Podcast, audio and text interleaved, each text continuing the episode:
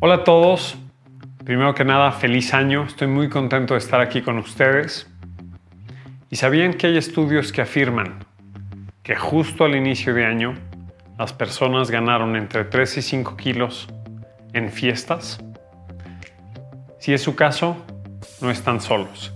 Y hoy, en 5 minutos, les platico qué hacer para bajar de peso este inicio de año.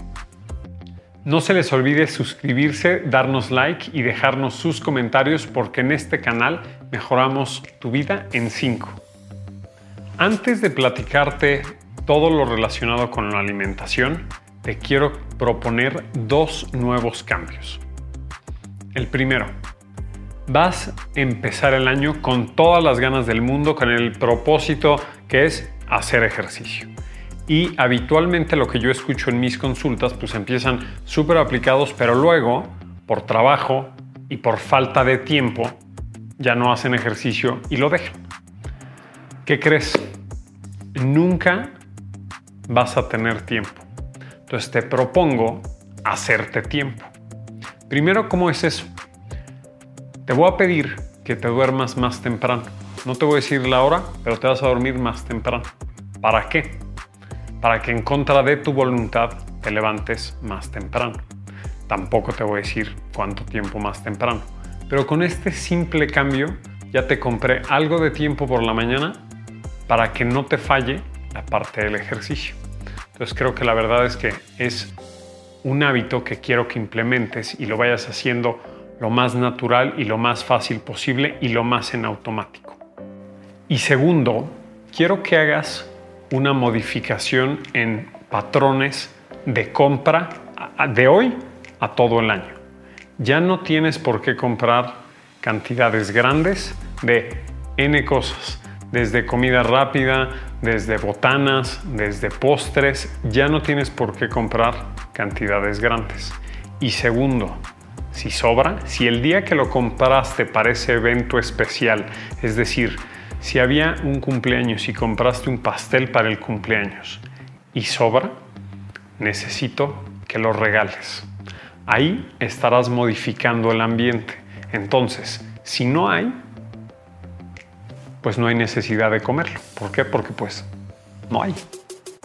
Yo creo que muchos aquí viéndome saben lo eficientes o eficaces que pueden ser las dietas o los planes de alimentación bajos o restringidos en carbohidratos. Yo creo que vale la pena que comas cuidando los alimentos que te aportan carbohidratos en el día, que los restringas porque va a ser una buena estrategia para que bajes más rápido.